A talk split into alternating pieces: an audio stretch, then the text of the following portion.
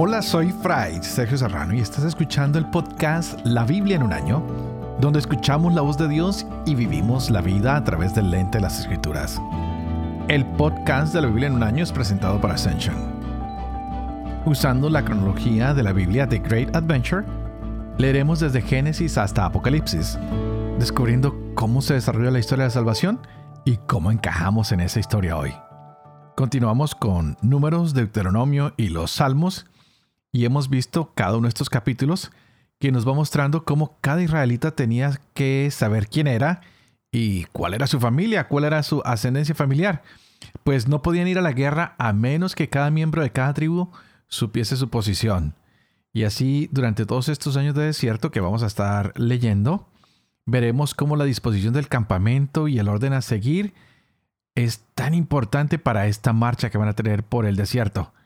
Ellos eran ordenados según las direcciones que el mismo Dios les había dado. Ayer en el capítulo segundo veíamos cómo se levantaban banderas en el campamento. Esas eran banderas bajo las cuales debían acampar los hijos de Israel. Y quizás nos podemos preguntar qué era lo que decían o qué tipo de diseños aparecían en estas banderas.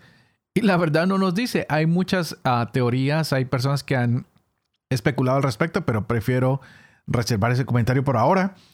Así que es más importante saber que lo que hemos aprendido hasta ahora es que para los hijos de Israel siempre era necesario saber su genealogía. Deben tener siempre pendiente quiénes son y a qué familia y a qué tribu pertenecen. Y si saben su linaje, así pues van a poder saber cuál es el lugar que les corresponde a ellos en el campamento. Pues vimos que los levitas tenían un puesto especial a ellos no se les tenía en cuenta para los servicios militares.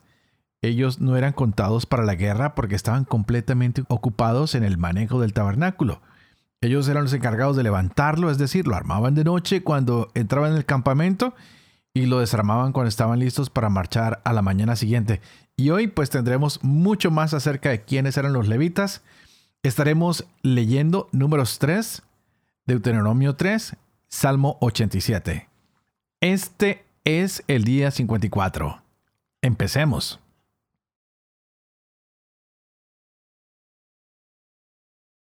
Números capítulo 3.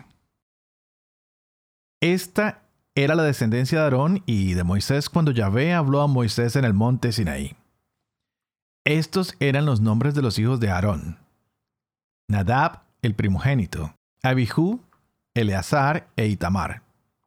Estos eran los nombres de los hijos de Aarón que fueron ungidos sacerdotes y cuyas manos fueron consagradas para ejercer el sacerdocio. Nadab y Abiú murieron delante de Yahvé al presentar un fuego profano delante de Yahvé en el desierto del Sinaí. Como no tenían hijos, fueron Eleazar e Itamar los que ejercieron el sacerdocio en presencia de su padre Aarón. Yahvé habló a Moisés manda que se acerque la tribu de Leví y ponlos delante del sacerdote Aarón para que estén a su servicio. Harán su propia guardia y la guardia que corresponde a toda la comunidad ante la tienda del encuentro, prestando el servicio en la morada. Cuidarán de todos los utensilios de la tienda del encuentro y harán la guardia que incumbe a los israelitas, prestando servicio en la morada. Los levitas se los donarás a Aarón y a sus hijos en calidad de donados de parte de todos los israelitas, ellos les serán donados. A Aarón y a sus hijos los alistarás para que se encarguen de sus funciones sacerdotales. El laico que se acerque será muerto. Yahvé habló a Moisés. Mira que he elegido a los levitas de entre los demás israelitas en lugar de todos los primogénitos de los israelitas que abren el seno materno los levitas serán para mí porque todo primogénito me pertenece. El día en que herí a todos los primogénitos de Egipto, consagré para mí a todos los primogénitos de Israel, tanto de hombres como de ganado. Son míos, yo, Yahvé. Habló Yahvé a Moisés en el desierto del Sinaí. Le dijo, Alista a los hijos de Leví por familias y por clanes.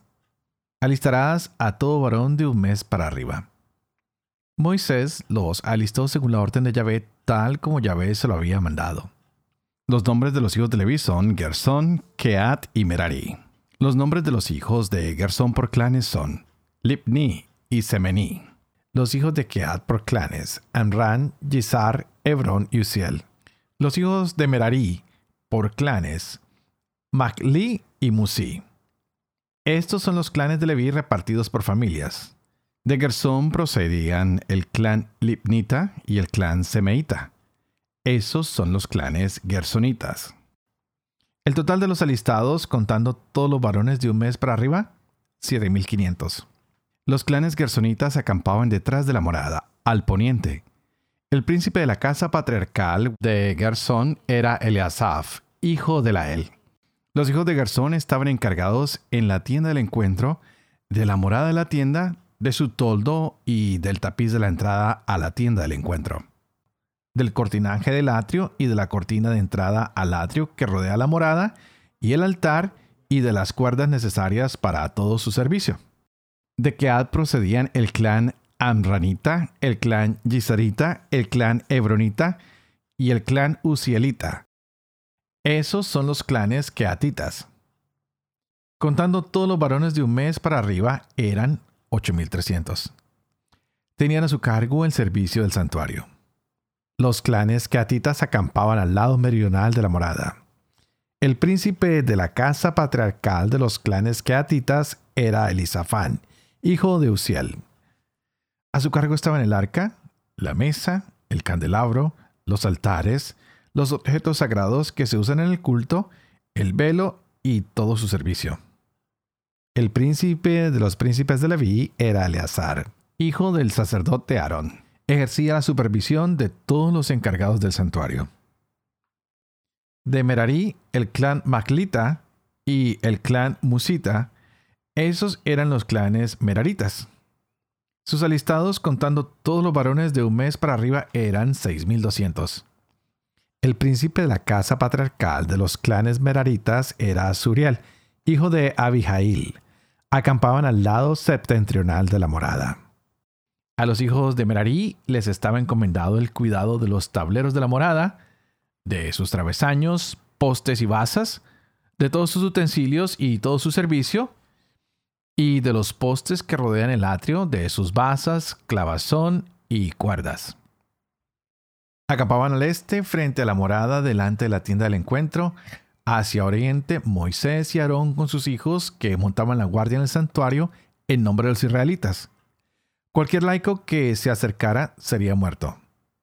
El total de levitas alistados, de los que registró Moisés por clanes siguiendo la orden de Yahvé, de todos los varones de un mes para arriba, 22 mil. Dijo Yahvé a Moisés, registra a todos los primogénitos varones de los israelitas de un mes para arriba y anota sus nombres. Luego tomarás para mí Yahvé a los levitas en lugar de todos los primogénitos de los israelitas, y el ganado de los levitas en lugar de todos los primogénitos del ganado de los israelitas. Moisés registró, según le había ordenado Yahvé, a todos los primogénitos de los israelitas. Y resultó ser el total de los primogénitos varones, contándolos desde la edad de un mes para arriba, según el censo, 22.273. Dijo entonces Yahvé a Moisés, Toma a los levitas en lugar de todos los primogénitos de los israelitas y el ganado de los levitas en lugar de su ganado. Los levitas serán míos, yo, Yahvé. Por el rescate de los 273 primogénitos de los israelitas, que exceden el número de los levitas, tomará cinco ciclos por cabeza, ciclos del santuario, a razón de 20 óvulos por ciclo la plata se la entregarás a Aarón y a sus hijos por el rescate de los que sobrepasan el número. Moisés tomó la plata del rescate de los que pasaban del número de los rescatados por los levitas. Tomó la plata de los primogénitos de Israel, 1365 ciclos, ciclos del santuario. Y entregó Moisés la plata del rescate a Aarón y a sus hijos según la orden de Yahvé, como había mandado Yahvé a Moisés.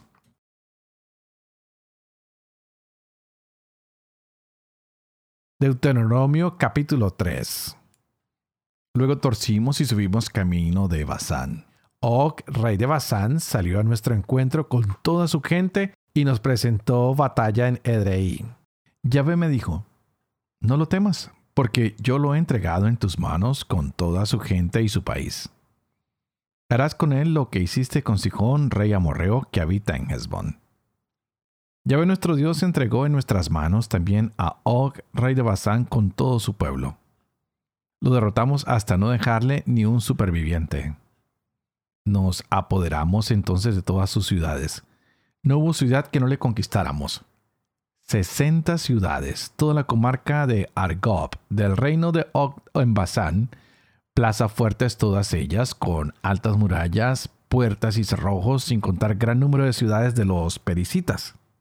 Las consagramos al anatema, como habíamos hecho con Sijón, rey de Hezbón. Consagramos al anatema a toda la ciudad, hombres, mujeres y niños, aunque guardamos como botín todo el ganado y los despojos de estas ciudades. Así tomamos entonces de mano de los dos reyes amorreos el país de Transjordania, desde el torrente Arnón hasta el monte Hermón. Los sidonios llaman al Hermón Sarión y los amorreos lo llaman Sanir.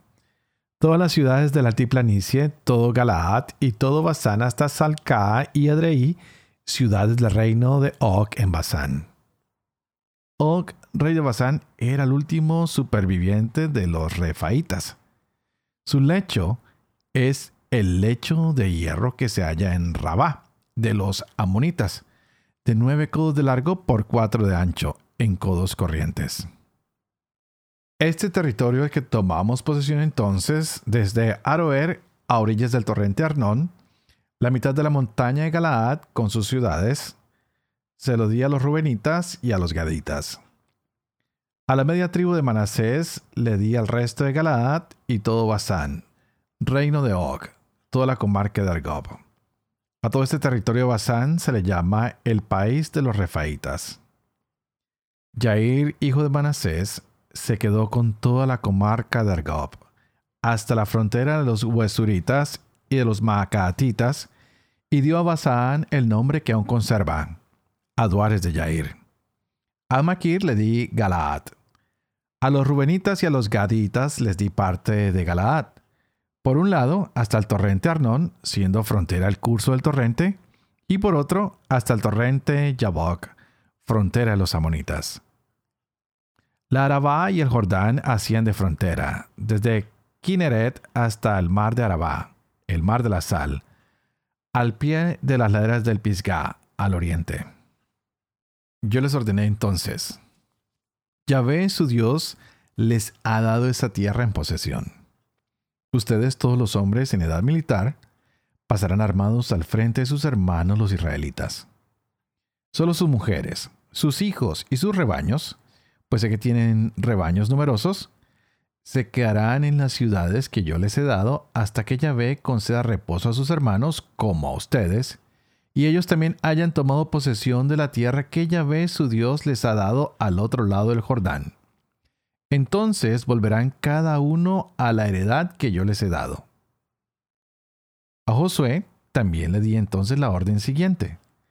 Tus propios ojos han visto todo lo que Yahvé su Dios ha hecho con estos dos reyes. Lo mismo hará Yahvé con todos los reinos por donde vas a pasar. No los teman porque el mismo Yahvé su Dios combate por ustedes. Entonces hice esta súplica a Yahvé. Yahvé, Señor mío, tú has comenzado a manifestar a tu siervo tu grandeza y la fortaleza de tu mano. Pues, ¿qué Dios hay ni en los cielos ni en la tierra que pueda hacer obras y proezas como las tuyas? Déjame por favor pasar y ver la tierra buena de Allende el Jordán, esa hermosa montaña y el Líbano. Pero por culpa de ustedes, Yahvé se irritó contra mí y no me escuchó. Antes bien me dijo, basta ya, no me hables más de ello. Sube a la cumbre del Pisgah, alza tus ojos al occidente, al norte, al mediodía y al oriente y contempla con tus ojos, porque no pasarás ese Jordán. Da tus órdenes a Josué. Dale ánimo y valor, porque él pasará al frente de este pueblo. Él lo pondrá en posesión de esa tierra que ves y nos quedamos en el valle enfrente de Bet Peor. Salmo 87. De los hijos de Core. Salmo. Cántico. Está enclavada entre santos montes. Prefiere Yahvé las puertas de Sión a todas las moradas de Jacob. Maravillas se dicen de ti, ciudad de Dios. Yo cuento a Raab y a Babel entre los que me conocen. Filisteos, tirios y etíopes han nacido allí. Pero de se ha de decir, todos han nacido en ella. La ha fundado el propio Altísimo. Yahvé escribirá en el registro de los pueblos. Fulano nació allí. Y los príncipes, lo mismo que los hijos, todos ponen su morada en ti. Padre de amor y misericordia. Tú que haces elocuente la lengua de los niños, educa también la mía e infunde en mis labios la gracia de tu bendición Padre, Hijo y Espíritu Santo. Y a ti te invito para que pidas el Espíritu Santo que Él abra nuestra mente y nuestro corazón para que nos podamos seguir gozando de esta palabra de Dios en nuestras vidas hoy. Estamos con estos lindos capítulos del inicio de los números, que realmente es la continuación del Éxodo, como lo hemos venido diciendo. Y hoy hemos hablado de la posición de los levitas. Pues ya ayer habíamos hablado de los demás pueblos alrededor del campamento y todo esto lo podríamos aplicar a nosotros hoy. Como ah, en la marcha de nuestra vida necesitamos todos tener una posición. Esta marcha por el desierto nos va enseñando que tú y yo debemos encontrar nuestro puesto, debemos encontrar nuestro lugar en la presencia de Dios, en la iglesia. Y tal vez hoy podríamos preguntarnos, ¿estamos tal vez usurpando el puesto de otro? ¿Estamos tomando el lugar que le corresponde a otro? ¿Estoy acaso ocupando yo el puesto en la iglesia que yo puedo desempeñar y que realmente me pertenece a mí o estoy tomando el de otra persona? ¿Qué tal si hoy nos animamos y animamos a todos los demás de nuestros hermanos, de nuestra familia, de nuestra iglesia, de nuestra comunidad, a que cada uno encuentre su puesto? Así de esta manera el hermano humilde, sencillo, que es callado, si le ayudamos a encontrar su puesto, wow, va a estar mucho mejor. Y tal vez tú que no habías encontrado tu puesto, lo puedes ver hoy y descubrir cuál es el don que Dios quiere para ti, que tú lo ejerzas para que nutras tu comunidad, tu trabajo, tu familia, porque cada uno de nosotros tiene algo que dar. Dios no dejó a nadie sin un don, sin un regalo. Y así de esta manera tratamos de hacer lo que nos corresponde y no de hacer el trabajo de otros. Más bien decimos, Señor, ¿qué me has llamado tú a hacer a mí en particular? ¿Cuál es mi llamado? Porque muchas veces queremos hacerlo todo y no permitimos que los demás tengan su parte en la misión del Señor. Tal vez a veces acaparamos todas las posiciones. Hay personas que lo quieren hacer todo y con eso espantan, alejan, ahuyentan a los demás del servicio del Señor. La tribu de Leví hoy fue dada al sacerdote Aarón para que le ayudara a desempeñar su ministerio, pues él era el sacerdote y necesitaba gente que lo ayudara. Ustedes y yo somos creyentes que estamos en la iglesia y todos hemos sido bautizados y compartimos ese sacerdocio real de Cristo. Por eso en el bautismo nos hacemos sacerdotes, profetas y reyes hemos sido entregados a nuestro Dios, al gran sumo sacerdote. Así que podríamos recordar uno de los capítulos favoritos míos, el de Juan, capítulo 17, donde el Señor dice, mira, todos estos eran tuyos, pero tú me los diste y ellos han guardado tu palabra y ellos han conocido que todas las cosas provienen de ti. Wow, ¿qué tal si nosotros decimos, Señor, sí, tú nos has entregado a Jesucristo y hoy queremos servirle a Él? Pero para esto tenemos que hacer oración. Tenemos que ser realmente esa iglesia de creyentes que son entregados a Jesús y que decimos, aquí estamos, queremos entregarnos. Nosotros somos una ofrenda de amor al Padre que le ha entregado a su Hijo Jesucristo. Y podemos pensar que Jesús hoy nos recibe y nos recibe con gran amor porque Dios Padre nos está regalando a Él. De esta manera vemos lo importante que somos, pues Dios Padre le ha regalado algo bueno a su hijo y ese regalo eres tú, soy yo, es la comunidad, es tu amigo, es el perezoso, es el triste, es el que ha faltado al, a, los mandamientos, pero todos son un regalo de Dios, así que todos nosotros debemos ayudarnos para encontrar nuestro puesto y así redimirnos y salir adelante. Pidámosle hoy que Dios Todopoderoso nos consagra su servicio, que consagre nuestras familias, que nos dediquemos a ser suyos, que hagamos su voluntad y que pensemos seriamente en esto. Pues vimos hoy cómo Dios organizó todo de manera lógica, cómo puso cada grupo de manera inteligente y ordenada en el desierto. Y pues con esto nos damos cuenta que Dios es un Dios de orden. Es un Dios que requiere que tú y yo seamos obedientes, porque Él lo único que le preocupa es el bienestar de los suyos, el bienestar de todos los que estamos aquí en el mundo. Dios pues nos creó. Él nos conoce al máximo y lo único que Él quiere es como todo papá que sus hijos estén bien. Él quiere que nosotros seamos obedientes a su palabra, que nos dejemos guiar por el Espíritu Santo, que mantengamos con Él una comunicación abierta, una comunicación abierta, perdón, que seamos permanentes en esa comunicación con Él. Tal vez que sea un poquito más fluida, que nosotros le podamos adorar, que nosotros podamos alabarle, que podamos recurrir a Él para dar gracias, para pedir en los momentos de soledad, en los momentos de tristeza. Él sabe perfectamente tu situación, la mía. Él sabe qué bienes materiales tenemos y qué nos hace falta.